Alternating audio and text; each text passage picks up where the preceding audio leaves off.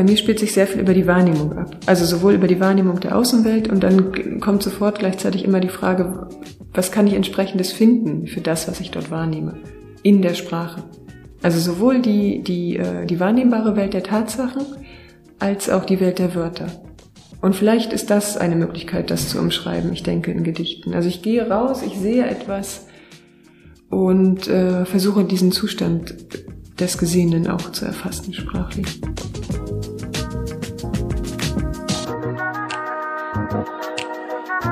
Kapitelrauschen, der Literaturpodcast für Mecklenburg-Vorpommern. Hallo und herzlich willkommen zur mittlerweile zehnten Ausgabe von Kapitelrauschen. Mein Name ist Nina Abrahams und nachdem ich in der achten Folge bereits mit Judith Schalansky in Berlin sprechen durfte, schauen wir heute nach Leipzig. Dort traf ich die Autorin und Lyrikerin Kerstin Preiwus, kurz bevor sie im Oktober eine spannende neue Aufgabe übernahm. Denn seit kurzem ist sie Professorin für literarische Ästhetik am Deutschen Literaturinstitut in Leipzig. Neben dieser beruflichen Entwicklung sprechen wir aber auch über ihr Verhältnis zu Lyrik im Alltag und das, was für sie die kleinen Wörter der deutschen Sprache erst groß macht. Stefan Lesker nimmt den Gedichtband Gespür für Licht von Kerstin Preiwus zum Anlass, uns das Konzept der Naturlyrik näher zu bringen. Und meine Kollegin Anna Ahlers stellt auch in dieser Folge wieder eine literarische Institution aus Mecklenburg-Vorpommern vor und spricht dafür mit Erika Becker von der Brigitte Reimann Gesellschaft in Neubrandenburg. Hallo und herzlich willkommen, Kerstin Preiwus. Schön, dass wir uns heute zum Gespräch in Leipzig treffen. Hallo, ich freue mich auch. Bevor wir mit dem Gespräch starten, würde ich Sie gerne einmal vorstellen, denn es kann ja sein, dass noch nicht alle Hörerinnen und Hörer Sie kennen. Sie sind in Lübs geboren. Das ist, wie wir eben noch mal herausgefunden haben, in Ludwigslust-Parchim, dem Landkreis. Sie leben aber schon seit geraumer Zeit in Leipzig, denn Sie sind zum Studium hierher gezogen. Sie haben hier Germanistik, Philosophie und Psychologie studiert, vor allem aber auch literarisches Schreiben am Deutschen Literaturinstitut hier in Leipzig. Und sie haben 2006 ihr erstes Werk veröffentlicht, Nachricht von neuen Sternen. Das waren Gedichte. Sie sind dann auch relativ lange bei den Gedichten geblieben, bis sie 2014 ihr Romandebüt veröffentlicht haben mit dem schönen Titel Restwärme. Sie haben auch kurz vor dem Erscheinen von diesem Roman einen Auszug aus diesem Roman beim Bachmann-Preis gelesen. Und ein Buch, worüber wir heute auch detaillierter sprechen wollen, kam 2019 heraus, Das Komma und das Und, eine Liebeserklärung an die Sprache und im letzten Jahr ihr neuestes Werk Taupunkt, das waren Gedichte. Und auch etwas sehr Spannendes, was ab jetzt, ähm, jetzt ab Oktober bei Ihnen passieren wird. Sie sind eine neue Professorin am Literaturinstitut und zwar haben Sie dort die Professur Literarische Ästhetik inne. Da können wir, finde ich, auch gleich einsteigen, denn Sie werden nicht nur Professorin, sondern ich habe es schon gesagt, Sie haben auch hier studiert, Sie kehren sozusagen zurück. Und wie sind Sie damals denn nach Leipzig hier zum Institut gekommen? Es ist ja einer der wenigen Orte, in Deutschland, im deutschsprachigen Raum, wo man überhaupt Schreiben wirklich studieren kann. Und es ist ja auch eine ja, relativ ähm, renommierte Institution. Das hat gedauert. Ähm, ich war ja schon sehr viel länger in Leipzig, äh, bin 99 zum Studieren nach Leipzig gegangen und habe dann dieses äh, Germanistik, Philosophie, Psychologie-Studium absolviert. Äh, Im Rahmen dieses Studiums war ich noch ein Jahr in Frankreich in der Provence. Und ich habe parallel dazu immer geschrieben. Nun war ich mit dem Studium fertig, äh, begann eine Promotion in Linguistik äh, und war gleichzeitig an einem Punkt angelangt, an dem dieses mit sich selbst ausmachen zu schreiben, dass ich weiß von mir, ich schreibe und ich äh, möchte eigentlich nur das tun und ich äh, entscheide mich gegen das wissenschaftliche Arbeiten und für das schriftstellerische Arbeiten, was eigentlich nie eine Entscheidung war, sondern immer ein fortgesetzter Prozess. Ähm, und mit diesem Wissen stand ich jetzt in einer Art, äh, ja, an einem Art Wendepunkt und wusste, so geht's nicht weiter, ich allein mit mir. Und es gibt in Leipzig diesen Ort, das Literaturinstitut Leipzig. Und wenn es einen Ort gibt in einer Stadt, äh, so, und wenn auch, auch wenn er institutionell verankert ist, dann geht die Bewegung dorthin.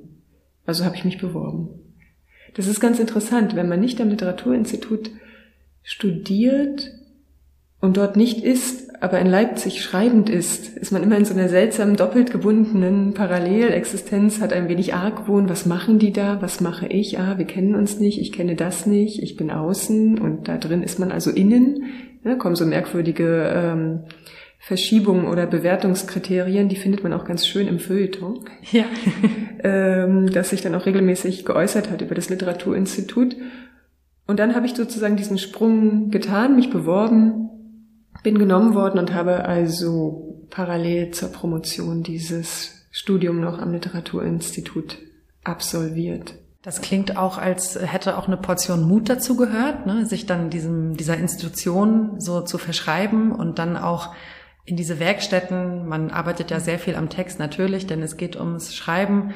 Ähm, wie war es denn dann? Also ich denke, das ist dann ja auch eine totale Bereicherung gewesen, vielleicht auch ähm, etwas ängstlich. Man muss anderen Leuten dann seine Texte zum ersten Mal zeigen, kritisieren lassen. Ja, ich habe es ja vorhin schon oder eben gerade mit dem Wort Sprung angerissen. Ähm, das ist ein Moment, äh, in dem man auf eine andere Seite wechselt und gleichzeitig ist es auch ein äh, sehr interessanter äh, oder heilsamer Moment. Also alle, die sich hier am Literaturinstitut bewerben, bewerben sich aus ihrer einzigartigen Situation heraus, möchte man meinen. Und dann finden sich alle diese einzigartigen Situationen und ihre Schreibbedürfnisse in einem Raum wieder. So auch ich, mein Jahrgang, wir waren 20 Personen ähm, und wollten im Prinzip alle das Gleiche ohne aber dasselbe zu können. Und äh, das ist äh, sehr lehrreich und interessant, wenn halt die Einzigartigkeit dann in eine Gegenseitigkeit äh, oder, oder, oder ähnliches mündet und man sieht, aha, es gibt sehr viele neben mir, die schreiben mit sehr vielen unterschiedlichen Poetiken man muss sich auseinandersetzen. Das hat einen katalysatorischen Effekt. Das glaube ich gern. Ich habe es eben in der Vorstellung schon gesagt, Sie haben mit Gedichten, jedenfalls was die Veröffentlichung angeht, angefangen. Erst später, 2014, wurde dann der erste Roman veröffentlicht. Sie sind also eigentlich zuerst Lyrikerin gewesen und dann Romanautorin, stimmt das? Ich würde es immer anders nennen. Ich würde immer sagen, ich gehe in meinem Schreiben von der Sprache aus und ich glaube, das merkt man sowohl der Lyrik, die ja automatisch immer der Sprache am engsten zuge oder am nächsten stehenden zugeordnet wird, als auch der Prosa an. Das, ähm, auch in meiner Prosa bin ich immer auf eine, auf eine eigene Art der, der spannungsgeladenen Sprache aus. Also dass die Sprache auch eine eigene Kategorie hat und eine eigene stilistische Ebene, die nicht nur inhaltlich, also die nicht nur den Inhalt trägt. Und das ist für mich dann alles eins. Ich habe äh, immer zuerst Gedichte geschrieben und auch wenn ich mir zu meinem Leben zurück mich zurückerinnere, auch immer mh, hm, sehnsüchtig zuerst nach Gedichten geschaut. Aber ich wollte auch schon sehr früh immer äh, irgendeinen Roman schreiben. Schon als Kind hatte ich diese tolle Idee und habe dann ich würde fast sogar sagen, über das Durchhalten einer Doktorarbeit auch geschafft, eine lange Prosaform zu schreiben. Das kann ich mir vorstellen. Das ist ja wirklich eine langwierige Arbeit. Und was ich mich ähm, da bei der Recherche auch gefragt habe, Gedichte, Sie haben es eben schon anklingen lassen, sind sehr dicht, sehr reduziert. Ähm, es muss, ja, es ist metaphorisch sehr aufgeladen. Die Textform, ähm, Prosa ist da ja aber viel weiter. Ähm, wie schafft man da den Übergang oder ist das gar nicht so ein Problem für Sie, wenn Sie eben schon gesagt haben, Sie wollen da vielleicht gar nicht so diese Trennung aufmachen? Ähm, da würde ich sagen, das sind zwei verschiedene Kammern in meinem Kopf. Wenn ich Gedichte schreibe, kann ich keinen Roman schreiben, aber ich kann ein Essay schreiben, wenn ich Gedichte schreibe. Und ich kann auch eine Doktorarbeit weiterschreiben. Wenn ich einen Roman schreibe, ist das eine, brauche ich eine entspanntere Aufmerksamkeit gegenüber der Sprache. Es sind ja Sätze, die gehen über Zeilen, die brauchen länger. Und da kann ich nicht alles auf einer Seite sagen. Dann habe ich keinen Roman, dann habe ich eine Seite. Und ich kann auch ähm, nicht alles in einem Wort sagen. Dann komme ich nämlich auch nicht weiter. Und wenn ich einen Roman schreibe, schreibe, dann ist es für den Roman nicht gut, wenn ich Gedichte schreibe gleichzeitig. Das wird nichts. Also es, gehen, es gibt äh, eine bestimmte Art von Prosa, über die Form des Essays geht gut mit Gedichten, aber Narration und Gedichte schaffe ich gleichzeitig nicht. Sie haben auch mal in einem Interview gesagt, Sie denken in Gedichten. Wie kann ich mir das vorstellen? Ich finde, das klingt zuerst mal sehr poetisch, aber so ganz klar ist es für mich noch nicht. Das ist natürlich eine äh, herausfordernde Frage, die bedeutet ja, ich müsste mich jetzt an dieses Interview erinnern, aber mir fällt zum Glück etwas ein, was man dazu sagen könnte. Ähm, bei mir spielt sich sehr viel über die Wahrnehmung ab. Also sowohl über die Wahrnehmung der Außenwelt und dann kommt sofort gleichzeitig immer die Frage, wie kann ich, was kann ich entsprechendes finden für das, was ich dort wahrnehme, in der Sprache. Also sowohl die, die, äh, die wahrnehmbare Welt der Tatsachen als auch die Welt der Wörter. Und vielleicht ist das eine Möglichkeit, das zu umschreiben, ich denke, in Gedichten. Also ich gehe raus, ich sehe etwas und äh, versuche diesen Zustand des Gesehenen auch zu erfassen, sprachlich. Ist das dann ein dauernder Zustand? Also wir sitzen ja hier, ich kann es ja sagen, wir sitzen im Literaturinstitut und sind in einem schönen Raum mit äh, sehr tiefen großen Fenstern. Vor uns sind Bäume gegenüber die Hochschule für Grafik und Buchkunst, die Kunstschule. Wenn Sie jetzt aus dem Gebäude gehen, denken Sie dann auch gleich so oder ist das etwas, was man vielleicht so anschalten kann oder stelle ich mir das jetzt ganz falsch vor? Ach ja, der Tag ist dicht und komplex. Er besteht aus ja. verschiedenen Einheiten. Ich glaube, ich habe noch nicht meine Kinder erwähnt. ähm, und äh, aber tatsächlich ist das, man weiß das irgendwann von sich. Also man weiß irgendwann äh, über sich Bescheid, wie das so funktioniert mit der Fremdheit und, und dem, dem Rückzug in die Wahrnehmung. Was übrigens auch jetzt äh, für mich in, in den pandemischen Zeiten ein großes Problem war. Also wie, wie kann ich zurücktreten gegenüber der Welt?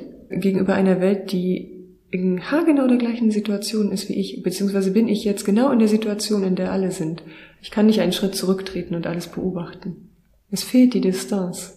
Und wenn diese Distanz fehlt, ähm, der Beobachtung und gleichzeitig weiß niemand, was ich tue, weil ähm, das ja etwas zutiefst Freiwilliges ist, das vom normalen Tagesablauf, Tagesablauf abweicht und den Dingen, die man zu tun hat, ja, wie, wie, wie soll ich diesen Abstand gestalten? Einerseits wurde uns ein Abstand permanent aufgezwungen, andererseits gab es keinen Abstand mehr zwischen Schriftsteller, ich und Welt. Das waren meine ähm, Selbstwahrnehmungen der letzten anderthalb bis, sind es schon zwei Jahre? Ich, ich glaube noch nicht ganz, mhm. noch nicht. Stichwort Corona. Sie haben gesagt, die Distanz hat gefehlt. Und mhm. ich denke mir aber auch, dass vielleicht auch die Inspiration gefehlt hat, in dem nichts passiert ist. Also es hat sich ja über Wochen, wenn wir alle im Lockdown saßen, nicht wirklich was verändert. Andererseits kamen auch völlig neue Sprachbilder in unseren Raum. Ich äh, habe zum Beispiel an das Wort Hygienedemo gedacht, Maskenpflicht oder auch doch sowas wie Impfdrängler. So eine Worte gab es ja vorher gar nicht. Also die Distanz hat gefehlt, aber gleichzeitig ist ja auch was sprachlich passiert, was jetzt aber nicht direkt mit Ihnen zu tun hatte, sondern mit der Gesellschaft an sich. Meine Frage wäre dann, ob das dann auch einen Einfluss hat, also diese Worte Impfdrängler, mhm. Maskenpflicht, ist das irgendwie, das, hat Sie das beschäftigt? Das sind ja Worte, die ad hoc gebildet wurden. Ne? Man konnte ja der Wortbildung zuschauen. Ähm, und es gibt ja sogar vom Institut für deutsche Sprache, äh, auf deren Homepage kann man das, die, die Liste der Neologismen nachschauen und es ist immens viel. Also es ist eine unglaublich produktive Zeit für die Wortbildung. Aber die Wortbildung ist natürlich, ach, wenn ich es jetzt mal theoretisch angehen müsste, eine Art Signal noch. Es ist noch kein Symbol. Und wenn man, äh, und um Dichte, um in die Literatur, in die Dichtung überzugehen, muss man die Sprache nicht nur von ihrer Signal- oder ikonischen oder Indexwirkung her sehen, sondern auch in ihrer symbolischen Verwertbarkeit. Und da ist die Zeit denkbar kurz bislang. Ich denke, es wird sich weiterentwickeln, aber ähm, diese Wörter haben jetzt für meine Suchbewegung ähm, und für meine Filter noch nichts Ergiebiges gebracht. Es hatte sich dann aber auch im Laufe dessen herausgestellt, dass ich bei einigen dann doch hellhöriger wurde, zum Beispiel sowas wie die neue Normalität. Ja, mhm. wenn man in diesen scheinbar kleinen, banalen, nebensächlichen äh, Wörtern und ihren Bedeutungszuordnung nachdenken. Was bedeutet denn das Wort normal? Gibt es da jetzt eine Bedeutungsveränderung? Wächst da eine Bedeutung an? Verschiebt sich was oder auch nicht? Ja, das, das beobachte ich gerade sehr und ähm, bin da auch tätig in der Hinsicht. Mal schauen, wann es fertig wird und was es dann wird. Die Bedeutung von Wörtern beschäftigt Sie ja aber schon länger. Sie haben im Jahr 2019, das habe ich schon gesagt, ein Buch herausgebracht im Duden Verlag, das Komma und das Und. Da widmen Sie sich kleinen Wörtern in unserer Sprache, die man vielleicht so im Alltag schnell vergisst, weil sie einem wie automatisch von der Zunge kommen und den Satzzeichen, die uns ja auch eigentlich immer umschwirren, umgeben. Und Sie meinen aber, dass es gerade diese Wörter sind, die unsere Sprache ausmachen, die sie zum Funktionieren bringen. Da habe ich mich gefragt, ich finde, das ist ein sehr schönes Buch, es ist ein sehr anregendes Buch, auch lustig. Ähm, wie sind Sie denn dazu gekommen, das in eine Buchform zu packen, dieses Überlegen über die kleinen Wörter und Satzzeichen? Ja, manchmal gibt es den glücklichen Fall, dass ähm, Auftrag und eigene Gedankengänge zusammenfallen. Ah ja. Ähm, und in dem Fall ähm, gab es eine Idee des Duden Verlags äh, und ich habe sie verwirklicht. Und ähm, gleichzeitig entsprach die Idee auch meinen eigenen Gedankengängen oder Vorstellungen, wie man über Sprache ansprechend schreiben könnte und was man innerhalb einer Sprache in den Vordergrund mal rücken sollte. Wir hören jetzt einen kleinen Ausschnitt und zwar über das Wörtchen bis und dann sprechen wir noch ein bisschen detaillierter über diese kleinen Wörter. Bis. Bis zur Hochzeit ist alles wieder gut. Wer diesen Spruch nicht als Kind zu hören bekam, hatte nie eine Schramme oder Beule oder etwas ähnlich Schmerzhaftes. Mitten in das Weinen hineingesprochen sollte er beruhigen, versprach er einem doch eine schöne Zukunft. Die allerdings schien so weit entfernt und zudem derart abstrakt, dass es weiterhin wehtat. Dennoch forderte er einen zum Durchhalten auf, schuf ein erstes Verständnis von Zeit und wies auf Strategien hin, die dazu dienen, Schwierigkeiten zu überwinden. Du kannst ruhig aufhören zu weinen, denn die Zeit, die auf den Schmerz folgt, ist lang und der Schmerz im Vergleich dazu nur von kurzer Dauer. Man sah von sich ab und auf die Zukunft als Erwachsener, das holte einen aus der Situation, in der man sich ganz und gar befand und bedeutete den ersten Schritt weg von der kindlichen Naivität hin zu einem abwägenden Bewusstsein. Je mehr ich über diesen Satz nachdenke, desto weniger tröstet er mich. Bis ist eine interessante Präposition. Sie kann eine Floskel oder ein Ritus einleiten. Bis einer heult ist uns gegenwärtig in der Sprache des Alltags, bis die Tage eine unverbindliche Verabschiedung. Bis, dass der Tod euch scheidet, möchte man zumindest zum Zeitpunkt seiner Aussage nur einmal im Leben hören, obwohl auch das nicht immer gelingt. Und selbst wenn, kann dieses Bis zuweilen auch ziemlich lang sein. In jedem Fall ist die Spannweite breit. Bis kann uns an eine zeitliche Grenze führen. Bis 18 Uhr darfst du draußen spielen, dann kommst du heim. Oder auch von ihr ausgehen. Bis eben war alles schön. Bis hilft beim Verständnis von Teil-Ganzes Beziehungen. Bis auf das Nachwort habe ich alles gelesen. Bis kann sehr genaue Grenzen setzen, etwa beim Messen. Zwar wird der Wert, um den es geht, nicht genau angegeben, aber er darf trotzdem auf keinen Fall überschritten werden. Drei bis vier Meter hoch. Oder nehmen wir Beispiele aus der Werbung, etwa wenn technische Geräte neu angepriesen werden. Der schafft bis zu 50 Umdrehungen in der Minute. Auch hier, in Verbindung mit zu, geht es um einen Grenzwert, aber die Annäherung an ihn ist positiv. Dass er so viel schafft, hebt ihn heraus. Die Mitbedeutung ist die einer erbrachten Leistung. Das führt zum abstraktesten und eigentümlichsten Gebrauch von bis.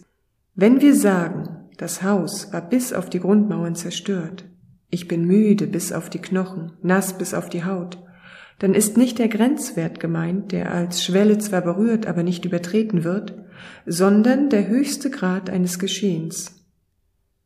Ich bin von Kopf bis Fuß auf Liebe eingestellt, meint eben nicht den Torso, sondern den ganzen Körper und offenbart das reine Begehren.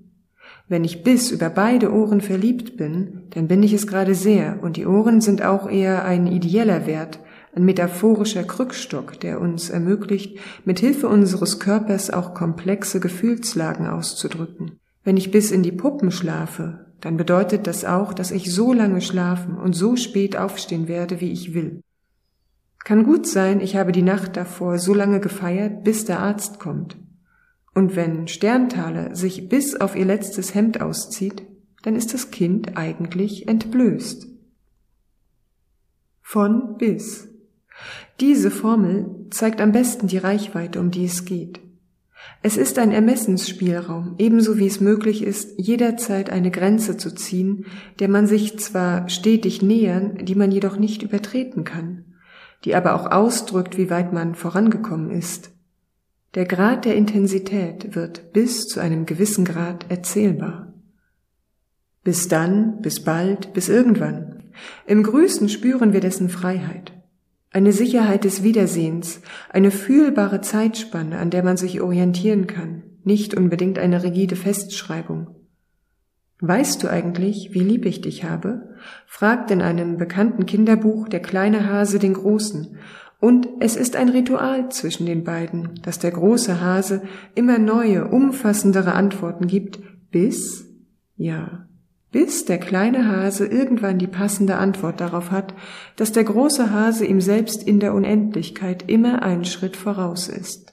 Bis zu den Sternen und zurück habe ich dich lieb, lautet seine letzte Antwort und führt alles metaphysische Denken wieder ins Hier und Jetzt von Körper und Geist zurück. Bis zu den Sternen schlägt jedenfalls noch jede Aussicht auf eine Hochzeit, mit der einen die Erwachsenen fadenscheinig beruhigen wollen. Der Text Bis von Kerstin Preiwus aus Das Komma und das Und. Und ich habe beim Lesen gedacht, dieses Bis das ist irgendwie ein Wort, da habe ich an meine Jugend gedacht, weil es gab ja mal diese Reihe, ähm, aus denen später die Twilight-Filme wurden, die hieß Bis zum Morgengrauen, bis zum Abendrot, aber nach dem Bis war noch ein doppeltes S zum Beispiel, so dass es dann zu dem Bis des Vampirs wurde. Und ich habe auch bei anderen Texten, zum Beispiel bei dem Wort an, anrichten, wie ich einen Teller anrichte oder was hast du angerichtet im negativen Sinne, da habe ich sofort eine weitere Assoziation gehabt. Ich habe zum Beispiel gedacht an umfahren und umfahren. Ich umfahre die Baustelle und ich habe jemanden umgefahren. Das öffnet für mich sofort Raum für Assoziationen. Also da ist es doch bestimmt überhaupt schwer gefallen, das zu verdichten, oder? Dass man nicht tausend Seiten schreibt, oder? Ja, tausend Seiten habe ich noch nie geschrieben. Also das wird auch nicht passieren. Da bin ich nicht der Typ für, die, äh, diese tausend Seiten Romane zu schreiben. Aber tatsächlich war das äh, schon anspruchsvoll auch in der Frage, wie mache ich das? Also wie schreibe ich über diese ganzen Partikel und es gibt ja auch noch in der Linguistik viele mögliche Fremdwörter, die man jetzt äh, ins Spiel bringen könnte. Also wie schreibe ich über diese ganzen kleinen Füllwörter ähm, und zeige wie sie die Sprache steuern, ohne uns wirklich so äh, in, in, ins Bewusstsein zu kommen, wie wir jetzt äh, es von den substantiven Verben oder Adjektiven kennen. Hm. Und ähm, tatsächlich verstehe ich das Buch auch als eine Art angefangene Liste, die jede, jeder selbst vervollständigen kann. Also als Anregung, ähm, als Aufmerksamkeitssteuerung. Also ich fokussiere jetzt etwas, genau diese kleinen Wörter, und ich glaube, dann geht es bei allen im Kopf sofort weiter.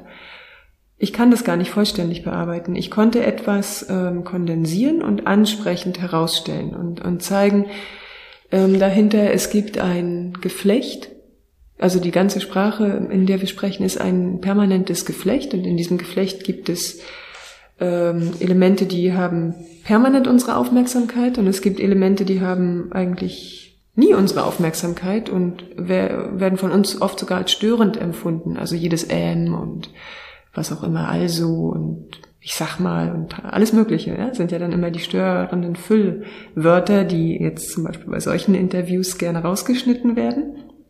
Und genau um die ging es mir. Und um ihre Latenz, also dass sie unterhalb unserer Wahrnehmung, denn wir haben keine Aufmerksamkeit für sie, unsere Kommunikation enorm steuern und sehr dafür sorgen, ob wir etwas verstehen und der nicht verstehen oder uns missverstehen oder verstehen. Gerade bei dem M habe ich mich auch wirklich sehr ertappt gefühlt, denn in der Radioarbeit, wenn man Sachen aufnimmt und der Interviewpartner dann so ganz viel rumstottert und ämmt und tjat, ja wirklich. Und eigentlich, wenn man dann aber drüber nachdenkt, wenn ich jetzt einen Satz bilden würde, ohne Füllwörter, ohne also eigentlich bis eine Klammer oder ein Punkt, die Sprache würde doch gar nicht funktionieren. Und Sie haben das auch an einer Stelle im Buch wirklich mal aufgeschrieben, wie so ein Satz wirken würde. Ja, und es wirkt total unnachvollziehbar, langweilig, unlesbar eigentlich. Ja, ja, genau. Mit diesen äh, ganzen kleinen Wörtern ähm, steuern wir unsere Bedeutung und geben ihnen Tendenzen mit und Mitbedeutung und Mitgemeintes oder verschaffen uns Pausen beim Sprechen. Das äh, ist enorm wichtig. Auch sowas ähm, bei dem Text äh, des Kommas, da sprechen Sie über die Holzwegsätze, also sowas wie ich mag meine Familie kochen und meinen Hund oder ich mag meine Familie kochen und meinen Hund. Das ist ja eigentlich auch wie eine Anleitung, total viel Spaß mit Sprache zu haben, oder? Äh, auf jeden Fall. Humor ist nicht der schlechteste Berater, wenn es um Sprache geht. Das äh, unterschreibe ich gerne dreimal. Kommt denn diese Faszination für die kleinen Wörter aus dem Dichten? Ich weiß nicht, ob das äh, eine zulässige Interpretation oder Schlussfolgerung ist. Denn natürlich gibt's in Gedichten auch genug Substantive oder zusammengesetzte Substantive oder große Wörter. Aber doch vor allem die kleinen machen es doch aus, oder? Das weiß ich nicht. Es ist äh, ja ins, das Gesamtgefüge der Sprache und ähm, mir ist lange, wahrscheinlich ist es meine Neugier auf die Sprache und auf die ähm, Bedeutsamkeit oder auf die unterschwelligen Bedeutungen, die Sprache so mit sich tragen kann. Ähm, und dann gab es auch, ist mir auch mal ein Zitat von der dänischen Dichterin Inga Christensen lange in meinem Kopf hin und her gegangen ähm, dass dann auch gerade die Konjunktion und Präposition eigentlich äh, das Netz sind, in dem wir unsere Sprache, Schrägstrich oder als auch den Kosmos äh, halten oder tragen, die uns also auch trägt.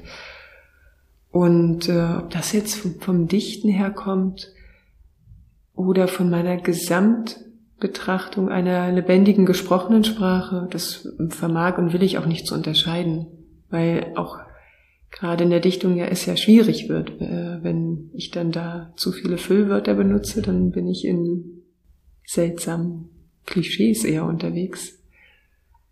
Oder ich muss sie grammatisch sehr gekonnt einsetzen. Also ich würde eher sagen, das ist die, die Faszination einer, ähm, ich sag's jetzt mal, scheinbaren Unsauberkeit oder Unschärfe.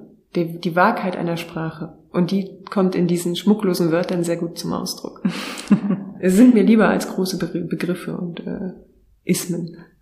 Ja, das glaube ich. Ich habe, als ich mich vorbereitet habe auf dieses Gespräch, auch in Ihren Roman Restwärme hineingelesen und auch mal äh, in Taupunkt. Und da ist mir was aufgefallen. Es gab nämlich für mich als Leserin eine Verschränkung in ihrer Arbeit von das Komma und das und und diesen beiden Werken denn sie schreiben in das Komma und das und bei den Anführungszeichen zum Beispiel darüber, dass einige Autorinnen und Autoren es bevorzugen, die Dialoge in stichpunktartiger Weise aufzuschreiben, ohne Anführungszeichen. Dann habe ich Restwärme gelesen und sie schreiben ohne Anführungszeichen in stichpunktartiger ja. Weise. Oder Alpha und Omega, diese genealogischen Zeichen auf den Grabsteinen kommen auch vor in Restwärme oder in Taupunkt kommt die Tödin vor als weibliche Form des, äh, des Todes. Und ich fand es total interessant, da diese Kontinuität zu erkennen. Ja, mir hat auch mal jemand gesagt, dass das Komma und das Un durchaus auch eine poetologische Aussage sein oder als solche gelesen werden kann. Ich werde mich dagegen nicht wehren, aber ähm, ich glaube, es ist trotzdem ansprechend für alle. Also ich gebe etwas von mir preis und dadurch, dass es ja ein Sachbuch ist, ist es keine Fiktion und ich auch ich erzähle etwas von mir und meiner Sprachwahrnehmung. Das kann auf meine Bücher zurückwirken, soll aber im besten Fall auch in, in jeden selbst zurückwirken, die der das dann lesen. Wie es ja bei mir auch passiert ist. Ich habe ja gleich an Umfahren und Umfahren gedacht. Das ist irgendwie total faszinierend, weil sie ja auch das genaue Gegenteil bedeuten. Ja, und wenn man erstmal anfängt, da nachzudenken, ja. dann äh, wird es, geht es immer weiter. Da auch die, die Negativität mancher Vorsilben hm. mich auch erschreckt. Bleiben wir noch kurz bei einem dieser kleinen Wörter. Und zwar habe ich mir überlegt, wir machen jetzt noch ein kleines Entweder-Oder. Oder ist ja auch so ein kleines, unscheinbares Wort, was es ja aber auch in sich haben kann. Und ich würde sagen, Sie können kurz antworten oder auch noch erklären Ihre Entscheidung und wir fangen einfach an. Auf Papier oder am Computer schreiben? Am Computer schreiben. Oder sogar am Handy. Oh, echt am Handy? Ja, je nach Zeitdruck. Alles, was beiläufig schnell eingetippt werden muss, kann ich äh, in die Notizfunktion meines Handys speichern und mir schicken. Die nächste Frage schließt vielleicht daran an. Tagsüber oder nachts schreiben? Morgens. Wenn alle noch schlafen? Nee, wenn alle aus dem Haus sind. Ach so, okay. Da ich um sechs aufstehen muss, kann ich nicht bis in die Nacht schreiben. Jetzt vielleicht eine fast existenzielle Frage. Lyrik oder Prosa? Immer beides. Zettelchaos oder alles in Ordnern verstaut? Oh. ähm, ich würde sagen, ähm, ich habe Ordner, in denen und ich weiß nicht, was in ihnen ist. Beim Lesen jetzt. Lesezeichen oder Eselsohr? Bleistift. Bücher in der Bibliothek leihen oder kaufen für zu Hause? Äh, beides. Viel Bibliothek und Platz ist eine Ressource, manches für zu Hause. Und die letzte Frage, Lübs oder Leipzig? Mittlerweile Leipzig. Alles klar. Wir wollen auch noch auf Leipzig als Berufslebensmittelpunkt kommen. Vorher ähm, würde ich gerne noch eine Nachfrage stellen an Ihr letztes Werk, Taupunkt. Wir haben eben schon ein bisschen über das C-Wort geredet, über diese pandemische Zeit, in der wir uns irgendwie befinden und die alles ändert. Ähm, diese Gedichte Taupunkt sind am 16. März 2020 ähm, erschienen und da habe ich nochmal geguckt. Das ist genau der Tag, an dem der erste Lockdown letztes Jahr beschlossen wurde. Ähm, der trat dann am 22. März in Kraft und ich habe mir dann gedacht, sie hatten bestimmt keine Lesung, dann keine Premiere. Es gab dann auch die Leipziger Buchmesse gar nicht. Wie war das denn, wenn ein Resonanzraum für ein Werk, was man dann hinaus in die Welt schickt, total fehlt? Ja, ähm, das war eine elementare Erfahrung, ähm, die ich ähm, erstmal unter einem Schockerlebnis zusammenfassen würde, für das ich keine Zeit hatte, weil ich äh, zwei Kinder im Homeschooling hatte, äh, im Grundschulalter und im Kindergarten. Damit erledigt sich die Frage. Oh, krass, okay. ähm, sie erledigt sich aber auch nicht, ähm, denn wenn ich mich zurückerinnere, ging das dann auf einmal alles sehr schnell und fühlte sich sehr auf komische Art endgültig an. Jetzt gehen wir alle nirgendwo mehr hin, jetzt bleiben alle zu Hause, jetzt gibt es keine Schule mehr, jetzt äh, ist die Buchmesse abgesagt, was ich so andeutete, die ein, zwei Tage. Dann gab es Alternativveranstaltungen, äh, die man hier in Leipzig noch machen wollte. Leipzig liest trotzdem, auch die dann alle abgesagt nach und nach ein, ein einziger Kahlschlag. Es ging G0 zu, eine mhm. Nulllinie, wie auf dem EKG. Und gleichzeitig ähm, wurde diese Zeit bei mir sofort gefüllt mit äh, den ganzen die Kinderbetreuung und auch die die äh, die Kinder gut betreuen, dass sie sich äh, wohlfühlen und stabil bleiben. Und ich würde sagen, es dauerte etwa vier Wochen. Es waren etwa vier Wochen nichts und gleichzeitig so eine Art Hektik, diese ganzen Ersatzbemühungen, die dann im, Internet stattfanden. Alle bekamen Panik und dachten, ich muss mich jetzt irgendwie im Internet präsentieren, um lesen zu können. Ähm, das sah oft nicht gut aus. Ähm, die Trauer um ein Buch, das nicht existiert oder nicht auf die Welt gekommen ist in dem Moment, weil es keine, keine Veröffentlichung hatte, keine sichtbare Veröffentlichung und ich auch nicht daraus vorlesen konnte. Also ein seltsames Nichtbuch in einer Nichtzeit. Und nach vier Wochen ungefähr verwandelte sich das so langsam und meine auch bestehenden Aufträge, Arbeitsaufträge, verwandelten sich dann in diese reine Internetgeschichte mhm. über Zoom und so weiter. Ne? Die Technik zog nach, ähm, alles übersetzte sich in andere Stränge, es gab Ersatzangebote für ausgefallene Lesungen, sodass ich nach ungefähr vier Wochen auf einmal sehr viel Arbeit hatte, die überhaupt nicht mit diesem Buch zu tun hatte und mit der, Repräsent oder mit der Präsentation dieses Buches aber dann dazu führte, dass ich halt die Nächte durchgearbeitet habe, weil ich ja tagsüber meine Kinder betreut habe. Mm, ja. Und äh, das war sehr erschöpfend und ähm, ein Buch, das irgendwie nicht zum Abschluss gekommen ist. Also ich habe festgestellt, es braucht, wenn man ein Buch publiziert, diesen, diese Momente des Vorlesens danach, damit man sich von dem Buch entfernt und damit das Buch wirklich zu Ende geht. Und dieser Moment kam bisher noch gar nicht? Der hat sich irgendwie von selbst erledigt. Natürlich hatte ich dann, äh, wann war der Lockdown? März, April, im, im Sommer darauf Lesungen. Ich hatte sehr schöne Erlebnisse mit mir selbst, indem ich äh, abends äh, tatsächlich Audiofiles äh, mit meinem Handy eingesprochen habe aus diesem Buch. Das mochte ich gerne, habe ich festgestellt. Also äh, Zoom-Lesung etc. gar nicht. Aber on, äh, also O-Töne einsprechen ja. Das hat mich auch irgendwie getröstet und ich war dann sehr innig mit den Texten, aber es kam nicht zu dieser äh, Veräußerung. Also es ist ein Buch, das irgendwie noch bei mir geblieben ist. Und dann war es dann schon wieder ein so langer Zeitraum, der vergangen war, dass es sich erledigt hatte mit diesem Bedürfnis, es rauszubringen. Und so ist es jetzt. Was mir eben auch aufgefallen ist, dass ja selbst der Titel irgendwie so hinweisgebend auf diese Zeit ist im Rückblick. Der Taupunkt, Sie haben das mal gesagt, als Sie über das Buch sprachen, Sie wollten diese Punkte erfahren oder sich diesen Punkten annähern, an denen etwas passiert. Diese Kippmomente, das war ja eigentlich dann der Kippmoment ja, ja. schlechthin, oder? Das hat mich auch gegruselt. Mich hat dann äh, auch äh, wirklich glücklich gemacht, dass dann nach einer Weile doch Rezensionen kamen, sodass das Buch doch nicht weg war. Eine ganze Weile lang dann die Angst, okay, jetzt verschwindet alles, es gibt keine Plätze mehr und für Lyrik sowieso nicht. Und dann gab es Rezensionen und ich wusste, okay, es ist bei jemand anderen angekommen. Äh, aber ich wollte ja auch in, mit dem Buch die, diesen Ort finden, an dem man so nur schweigend vor sich selbst besteht oder in unseren Abwesenheiten uns äh, gegenseitig finden. Und das fand ich schon ein bisschen gruselig, was dann alles passierte. Wir befinden uns immer noch in dieser neuen Normalität. Wir haben dieses Wort schon einmal benutzt vorhin. Und trotzdem geht irgendwie alles weiter. Die Universitäten, nachdem lange Online-Lehre war, machen jetzt so langsam vorsichtig wieder auf. Auch bei mir soll jetzt das nächste Semester wieder in Präsenz stattfinden. Ich bin ganz aufgeregt, äh, wie das wird oder was es wird. Und auch Sie kehren wieder zurück in diesen universitären Raum, denn Sie werden Professorin für literarische Ästhetik, finde ich ein sehr schöner Titel, hier am Deutschen Literaturinstitut, wo wir gerade aufnehmen. Da habe ich mich gefragt, wie bereitet man sich überhaupt auf eine Professur vor, vor allem an dem Institut, wo man selber gelernt hat? Ja, tja, wie, lass, wie lässt sich das sagen? Ähm, da ist ja ein langer Zeitraum vergangen zwischen meiner Studienzeit hier und der Professur, die ich jetzt antrete ab Herbst ich glaube, es sind zwölf Jahre freie Marktexistenz. Das verwischt alles.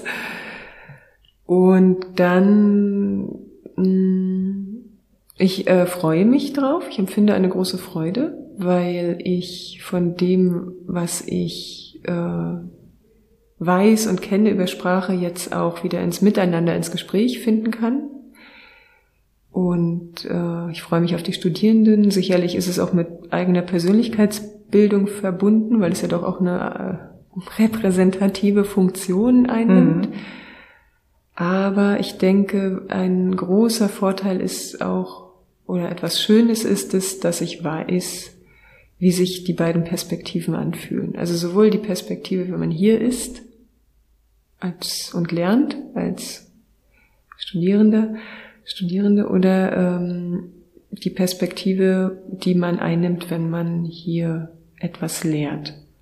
Und ich denke, im Idealfall stellt sich immer wieder die Freiwilligkeit einer schriftstellerischen Existenz heraus. Das ist ja eine Aufgabe, um die ein niemand gebeten hat und um die man sich nicht oder für die man sich auch nicht bewerben kann, auf die man sich nicht bewerben kann, das Schreiben.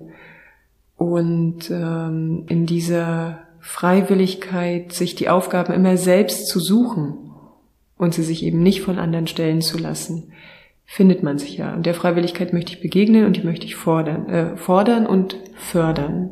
Ja. Wie bereitet man sich darauf vor? Man, man freut sich drauf. das ist schön. Ich habe mich auch gefragt, ähm, das ist wirklich für mich elementar. Wenn man beide Seiten kennt, dann ist es ja schon mal ein Vorteil aber wie man überhaupt Literatur lernen kann, denn es ist ja vielleicht auch, man hat immer dieses Klischeebild, ne? Die Autorin, der Autor, der in seinem Kämmerchen sitzt, ganz allein und bis das Buch fertig ist, keinem was zeigt, aber in dieses Gespräch zu kommen und irgendwie das in so eine, ja, in einen Universitätsrahmen zu bringen, vielleicht, das ist doch, vielleicht, also ich stelle mir das schwierig vor. Sie waren ja aber schon Dozentin in Wien, haben Sie vorhin erzählt, waren Sie Dozentin und auch hier am Literaturinstitut was haben Sie dort gelernt über Literaturvermittlung, Literaturlehren? Ach, vielleicht lassen wir mal das Wort Lernen weg und sprechen über das Wort Erfahren. Denn mhm. ich glaube, ähm, Literatur lässt sich auch auf verschiedene Art erfahrbar machen. Also einerseits unterscheidet das Studium am Literaturinstitut sich von Germanistikstudien, mhm. weil es hier um einen produktiven Ansatz geht. Also wir, äh, oder hier werden die Texte erfahren aus einer mh, Produzentenperspektive. Es geht darum, ähm, mit Texten umzugehen, um sie zu machen, nicht um sie zu reflektieren. Aber gleichzeitig ist es natürlich wichtig, dass man einen, äh, einen, einen Blick auf die Texte erfährt und auf ihre Muster, die sie vollziehen und auf ihre Sprache, die sie, die sie brauchen. und die sie gebrauchen. Worauf zeigen die? Woher kommen die Texte? Welche Verwandlung oder Übersetzung findet in diesen Texten statt? Das sind natürlich Prozesse, die auch in der Wissenschaft ständig wahrgenommen werden und, äh, und, und begutachtet werden. Und ich denke, da findet man immer wieder Schnittstellen, um dieses, diesen Kippmoment, diese, diese Unschärfe äh, ähm, darzustellen und für einen Moment klar erscheinen zu lassen. Wie dann jede, jeder damit umgeht fürs eigene Schreiben, das, das kann ich nicht beibringen. Das wissen, muss, müssen dann alle wieder für sich selbst entscheiden. Nur, man kann nur die Texte schreiben, die man selbst schreibt. Aber wie man über Texte spricht, wie man andere Texte wahrnimmt und wie man die eigenen Texte auch als anders wahrnimmt als die der anderen. Ich denke, das ist eine gute Basis für das Gespräch über Literatur, über Textualität, über ähm, Ästhetik. Als Professorin geben Sie natürlich Seminare hier am Institut oder leiten auch Werkstätten. Ich habe mal geschaut, ähm, hm. das Literaturverzeichnis, das äh, Vorlesungsverzeichnis ist schon online und ich glaube, wenn dieser Podcast veröffentlicht wird, ist das Semester auch schon gestartet. Sie geben einige Kurse, zum Beispiel Kenntnis exemplarischer Werke. Dort wird eine Auswahl der Weltliteratur aller Gattungen durchgegangen. Sie geben auch ein Seminar, wo es um Ästhetik, Kultur und Sprachtheorie geht und da wollen Sie auf Krisennarrative eingehen oder auch Poetik der Gegenwartslyrik als Werkstatt geben Sie und sowas wie Auftrags- und Nebentexte. Das finde ich klingt alles sehr spannend und ich habe mich gefragt, darf man diese Seminare sich selber konzipieren? Durften Sie sich die komplett selber ausdenken oder was gibt's da für ein Curriculum? Ähm, ich bin natürlich als Professorin vollkommen frei in all meinen Entscheidungen. Natürlich gibt es ein Curriculum, sonst könnte man ja kein Studium hier ordnungsgemäß absolvieren.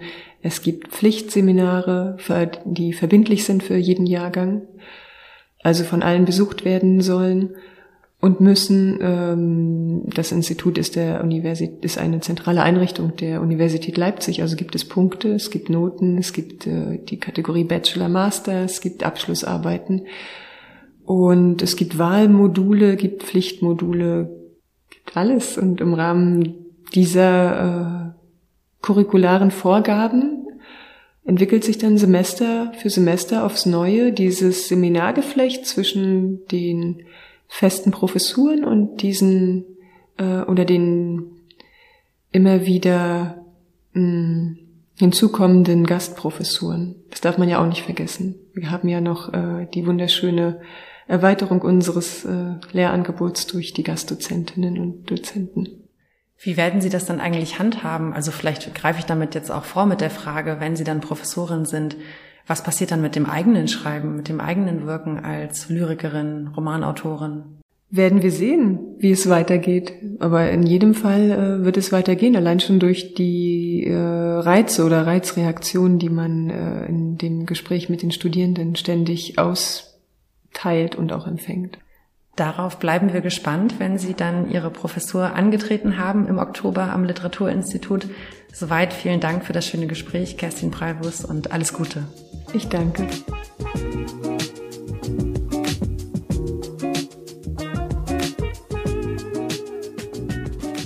Nachdem ich mit Kerstin Preiwurst bereits über den Prozess des Dichtens gesprochen habe, nähert sich Stefan Lesker dem Komplex Lyrik nun aus einer literaturwissenschaftlichen Perspektive. Zum Lyrikband Gespür für Licht von Kerstin Preibus erklärt er uns den Begriff der Naturlyrik. Rascheln aus dem Zettelkasten. Fundstücke aus der Literaturgeschichte mit Stefan Lesker. Die Windsbraut schläft in mir ein schaukelndes Embryo in jeder Ohrmuschel. Wie beruhigt mich, dass sie sich bewegt. Ich bin gut aufgehoben, egal was in mir tobt. Die Windsbraut hat sich in mein Ohr gelegt. Übers Jahr ist es umgekehrt. Der Wind schläft draußen mit mir.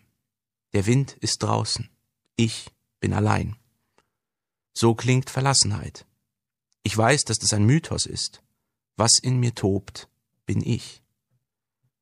Was Kerstin Preivus hier in ihrem Gedichtband Gespür für Licht aus dem Jahr 2016 schreibt, ist bemerkenswerte Naturlyrik. Seit jeher hat der Mensch, haben sich Dichter von der Natur inspirieren lassen. In der Lyrik, die ja immer als Ausdruck der Gefühlswelt eines lyrischen Ichs gilt, dass das nicht immer so sein muss, habe ich früher schon angemerkt, In der Lyrik also dienen Naturphänomene als Spiegel der Gedanken und Empfindungen dieser Sprechinstanz. In Romanen kann Natur als Folie dienen, um Handlungsabläufe dramatisch zuzuspitzen, beispielsweise durch ein einsetzendes Gewitter beim Showdown. Dass es aber auch etwas sanfter geht, beweist Adalbert Stifter in seinem Roman Der Nachsommer von 1857, in dem zentrale Handlungsmomente sich deutlich an Naturabläufen orientieren und von ihnen getragen werden. Die Natur erscheint dabei auch als lesbar, denn die Hauptfigur muss beispielsweise erst lernen, Wettererscheinungen richtig zu deuten. Aber zurück zur Naturlyrik.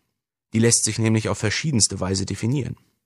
In literaturwissenschaftlichen Lexika findet man eine Vielzahl von Bestimmungen. Je nach Epoche ist auch der Naturbegriff unterschiedlich. Was im Barock unter Natur verstanden wird und was heute als Natur gilt, ist keinesfalls deckungsgleich. Man kann sich aber merken, dass in der Naturlyrik konkrete Naturerscheinungen, beispielsweise das Wetter, eine Waldlichtung, ein scheues Reh, einerseits zentrales Motiv sind andererseits aber auch als Ausdruck der jeweils konkreten Gedanken und Empfindungen des lyrischen Ichs dienen oder einen Kontrast dazu bilden können. Deshalb muss Naturlyrik auch von Landschaftsdichtung unterschieden werden, denn letztere ist nur beschreibend. Von der Gattung der Umweltlyrik unterscheidet sie sich ebenfalls. In der Umweltlyrik kommt es nämlich darauf an, dem Menschen die Distanz zwischen ihm und der Natur bewusst zu machen und ihn so auf die Fragilität der von ihm immer weiter zerstörten Umwelt hinzuweisen. In dem anfangs zitierten Gedicht kann man nun scheinbar relativ klar sehen, dass es sich hier um Naturlyrik handelt. Deswegen wird der Text aber nicht weniger virtuos, denn in den Versen Der Wind ist draußen, ich bin allein könnte man durchaus eine auf Umweltlyrik hindeutende Entfremdung des Menschen von der Natur sehen. Aber das ist hier nicht unbedingt der Fall denn vorher wird eine klare Verbindung des Ichs zur Naturerscheinung deutlich. Wenn es heißt, die Windsbraut schläft in mir oder der Wind schläft draußen mit mir. Die Trennung von Wind und Ich ist vielmehr durch die Einsamkeit des Ichs motiviert, das sich verlassen fühlt. Und so werden ihm die ruhigen Luftbewegungen zum Kontrast für seine eigene Stimmung. Während der Wind schläft, tobt es im Ich. Trotz der Geborgenheit, die die Sprechinstanz empfindet, kann der Wind sie doch nicht beruhigen. Ein schaukelndes Embryo in jeder Ohrmuschel. Das mag zwar zunächst wohlig klingen, aber im Ohr befindet sich das Gleichgewichtsorgan. Und alleine von der Vorstellung, dass sich direkt daneben ein hin und her schwingender Fötus befände, wird mir doch recht schwindlig. Was Kerstin Preivus hier gelingt, jedenfalls meiner Meinung nach, denn das Ganze bleibt selbstredend Interpretationssache, ist die Maximalkontrastierung von Natureindruck und persönlicher Empfindung. Die Grenzen zwischen Natur-, Landschafts- oder Umweltlyrik sind fließend, und dies wird ebenfalls an Preivus Gedichten deutlich. Da ist beispielsweise von einer Taube mit missgebildetem Fuß in einer Bahnhofshalle die Rede. Nur das lyrische Ich scheint Augen für das lahmende Tier zu haben. Zwei Damen der Bahnhofsmission stehen unbeteiligt daneben. Aber dann auf einmal eine Anmutung von Freiheit, als die Taube fortfliegt. Ihre Behinderung scheint vergessen oder es handelte sich hier von Anfang an nur um eine falsche Wahrnehmung der Sprechinstanz, jedenfalls begrenzt das Dach der Bahnhofshalle diese Freiheit aber sogleich wieder. Noch deutlicher wird die verschwimmende Grenze zwischen Natur- und Umweltlyrik gleich in einem der ersten Gedichte des Bandes Gespür für Licht. Es wird dort festgestellt, dass im Frühling immer noch winterliche Temperaturen herrschen. Im Folgenden werden dann ausnahmslos Naturerscheinungen beschrieben der Ostwind, die Krähen, die ihren Nestbau abbrechen, die Zugvögel, das fehlende Laub. Einzig das letzte Wort deutet hier, allerdings sehr deutlich, den Einfluss des Menschen an. Der letzte Vers lautet, das ist wie Leben unter dem Röntgengerät. Einerseits wird auf diese Weise eine ganz subjektive Empfindung ausgedrückt. Der lang anhaltende Winter und das fehlende Laub machen dem Ich alles irgendwie durchsichtig. Andererseits erscheint es hier so, als wäre die Natur unter dem Einfluss des Menschen den schädlichen Röntgenstrahlen, die selbst ein Mensch nur kurz ertragen kann, permanent ausgesetzt und würde langsam daran zugrunde gehen. Leben unterm Röntgengerät. Naturlyrik wird im 20. und 21. Jahrhundert nicht nur bei Kerstin Preivus auch immer mehr zum Zeugen der Zerstörung durch menschlichen Einfluss. Rascheln aus dem Zettelkasten. Fundstücke aus der Literaturgeschichte mit Stefan Leska. Von Leipzig geht es jetzt zurück nach Mecklenburg-Vorpommern. In Neubrandenburg traf meine Kollegin Anna Ahlers Erika Becker von der Brigitte Reimann Gesellschaft.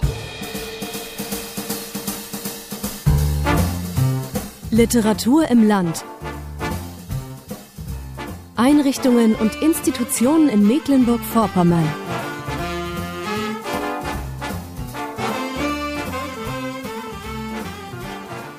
Brigitte Reimann kam im November 1968 nach Neubrandenburg. Da war sie als junge Autorin ähm, DDR-weit schon bekannt und auch erfolgreich.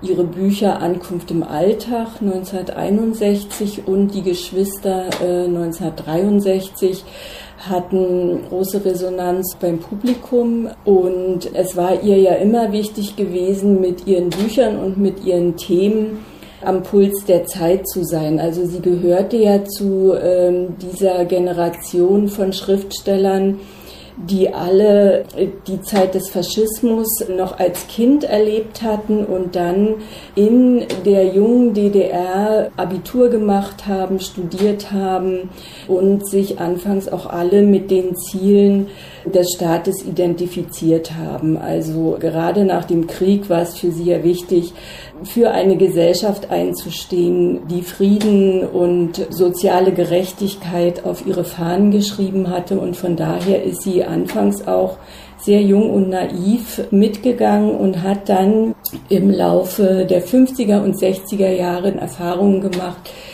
die sie auch zu einer kritischeren Sichtweise gebracht haben und äh, für Brigitte Reimann war ein wichtiger Einschritt das Jahr 1968. Sie hatte eigentlich schon im Frühjahr geplant, nach Neubrandenburg umzuziehen, weil sie sich in Hoyerswerda in die öffentliche Diskussion um den Aufbau der Neustadt eingemischt hatte und da sehr kritische Fragen in Bezug auf die Atmosphäre der neu entstehenden Stadt, auf die Lebensqualität, die nicht nur Wohn- und Arbeitsqualität in ihren Augen sein sollte, äh, gestellt hat und sich damit natürlich bei den äh, politisch Verantwortlichen nicht nur Freunde gemacht hatte. Das Klima war dann für sie dort so schwierig geworden, dass sie sich entschlossen hat, dann hierher nach Neubrandenburg zu ziehen. Das hatte den einfachen Grund, dass äh, Helmut Sarkowski, mit dem sie befreundet war, schon hier im Bezirk Neubrandenburg war und er dann hier vor Ort eine Wohnung für sie beschafft hat, was ja zu DDR-Zeiten immer das größte Hindernis war, wenn man umziehen wollte. Ähm, das heißt, der Ort hier, das Brigitte Reimann Literaturhaus, ist ja auch der, äh, wo ihr altes Wohnhaus stand. Das ist sozusagen auch ein Ort, zu dem sie wieder äh, auch zu Menschen zurückgefunden hat, die sie gut kannte. Und gleichzeitig ist hier das Literaturzentrum etabliert, was jetzt 50-jähriges äh, Jubiläum hatte. Ähm, das heißt, wenn ich genau nachrechne, Brigitte Reimann hat zur Gründungszeit auch noch gelebt. Mm, wie ist das Zentrum entstanden? War Brigitte Reimann da auch selber noch dran beteiligt? Beziehungsweise wozu hat sich dieser Ort hier etabliert im Laufe der Zeit? Also äh, als das Literaturzentrum gegründet wurde 1971, war Brigitte Reimann schon sehr schwer krank. Mhm. Ähm, sie war ja Mitglied im Bezirksschriftstellerverband und der war der Initiator für die Gründung des Literaturzentrums. Ähm, es hat er am Anfang ganz unterschiedliche Vorstellungen gegeben, was dieses Literaturzentrum dann eigentlich tun sollte. Es waren Ideen da, es könnte bei Recherchen unterstützen, es könnte zum Beispiel bei Manuskriptabschreibungen helfen. Und äh, es war aber auch von Anfang an äh, ein wichtiger Aspekt, dass es den literarischen Nachwuchs fördern sollte. Mhm. Und ähm, es ist dann 1971 gegründet worden. Also Brigitte Reimann war Mitglied des Bezirksschriftstellerverbandes natürlich, aber äh, an der Gründung des Literaturzentrums nicht unmittelbar beteiligt. Ähm, das Literaturzentrum hat dann sehr schnell für sich als Aufgabe auch die literarische Erbepflege in der Region gefunden. Äh, es konnte mitwirken bei der Neukonzeption des Fritz Reuter äh, in Staffenhagen und hat dann äh, den Schwerpunkt gelegt auf die Arbeit zu Hans Fallada eine überhaupt die erste Ausstellung damals in der DDR zu Hans Fallada in Feldberg organisiert, dann eine äh, dauerhafte Gedenkstätte im äh, ehemaligen Wohnhaus des Schriftstellers in Kawitz eingerichtet. Und aus diesen Erfahrungen heraus war man dann sehr sensibilisiert dafür, dass es sehr mühsam ist, Archivalien und Sachzeugen zusammenzutragen, wenn die erstmal in alle Winde verstreut sind. Und Brigitte Reimann ist ja dann schon sehr früh 1973 gestorben. Dann hat das Literaturzentrum sich darum bemüht, äh, den literarischen Nachlass Brigitte Reimanns zusammenzuhalten und zu sichern. Und die damals zuständige Mitarbeiterin Elisabeth Elton-Krause hat dann sehr schnell Kontakt zu den Eltern aufgenommen und hat dann schon den Grundstein für das Brigitte Reimann Archiv äh, gelegt. Mhm. Dann äh, in den 90er Jahren, 1999, hat sich ja dann die Brigitte Reimann Gesellschaft auch noch gegründet, ähm, die auch jetzt hier im Literaturhaus angesiedelt ist, mit diesem Archiv, was Sie auch gerade erwähnt haben. Das, na, das Archiv ist das Archiv des Literaturzentrums. Okay. Und die Brigitte Reimann Gesellschaft ähm, hat sich entwickelt aus einem Teilnehmerkreis unserer ersten wissenschaftlichen Konferenz zu Brigitte Reimann. Die hat das Literaturzentrum organisiert. Und es waren äh, Wissenschaftlerinnen aus dem In- und Ausland beteiligt, die zu DDR-Literatur geforscht haben und sich auch speziell mit Brigitte Reimann beschäftigt haben. Aus diesem Teilnehmerkreis hat sich dann eine Gruppe zusammengefunden, die 1999 die Brigitte Reimann Gesellschaft hier in Neubrandenburg gegründet hat.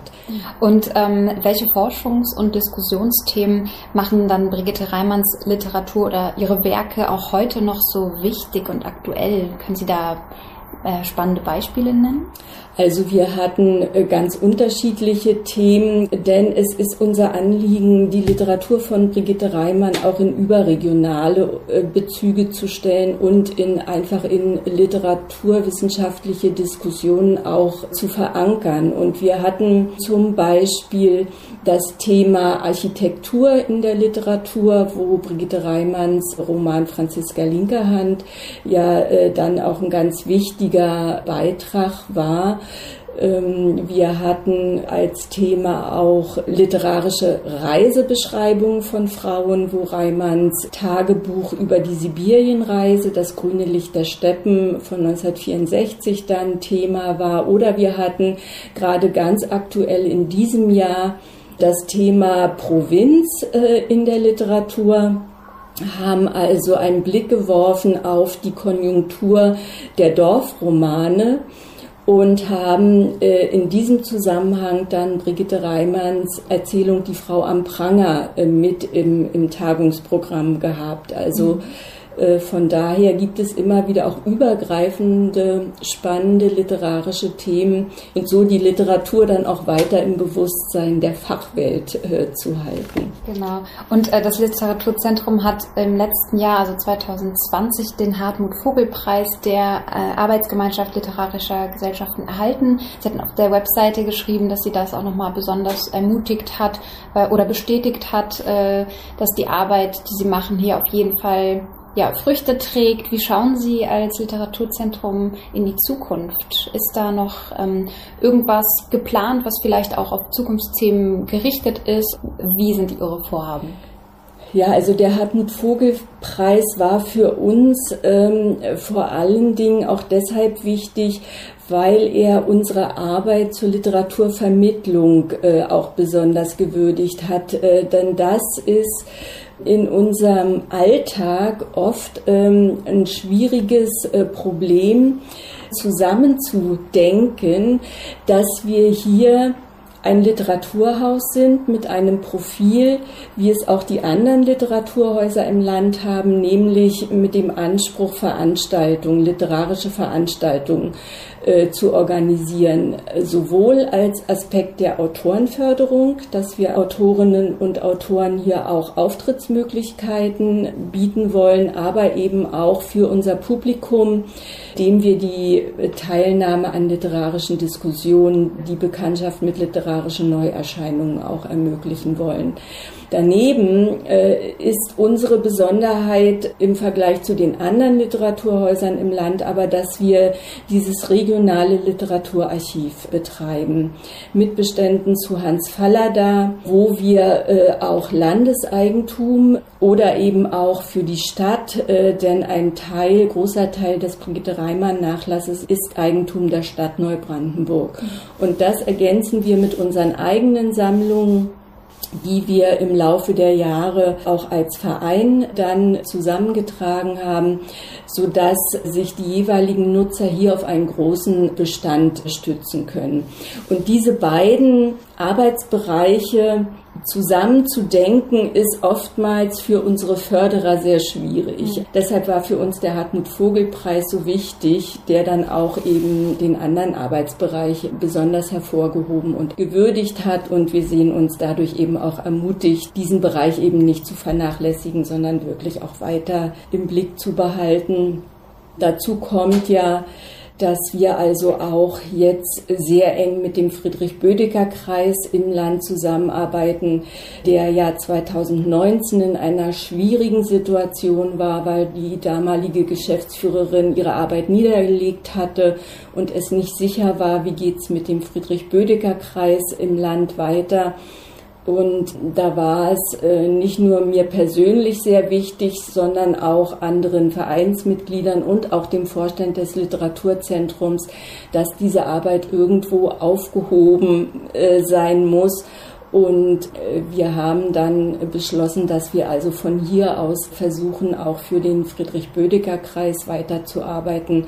Und das geht ja auch in Richtung der Arbeit, die mit dem Hartmut-Vogel-Preis ausgezeichnet wurde. Also auch von daher so ein Stück Ermutigung, das jetzt nicht einfach fallen zu lassen, denn es wäre ein verheerendes Signal, wenn Mecklenburg-Vorpommern Pommern keinen Friedrich-Bödecker-Kreis mehr hätte. Ja, also man schaut motiviert und gemeinsam in die Zukunft. Genau, und es ist auch mein Anliegen und auch das Anliegen unseres Vereins, möglichst viel auch zu bewahren. Wenn eine kulturelle Einrichtung erst einmal geschlossen ist, ein Verein aufgegeben hat, dann ist es sehr schwer, das wieder zu beleben. Also man braucht da manchmal auch wirklich einen langen Atem. Literatur im Land. Einrichtungen und Institutionen in Mecklenburg-Vorpommern.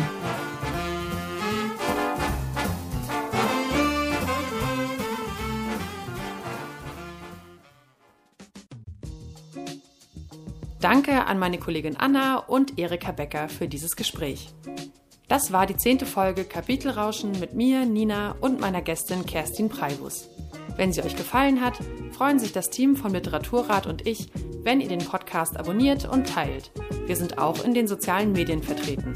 Auf Instagram und Facebook erfahrt ihr mehr über die Arbeit des Literaturrats und kommende Veranstaltungen. Danke fürs Zuhören und bis bald.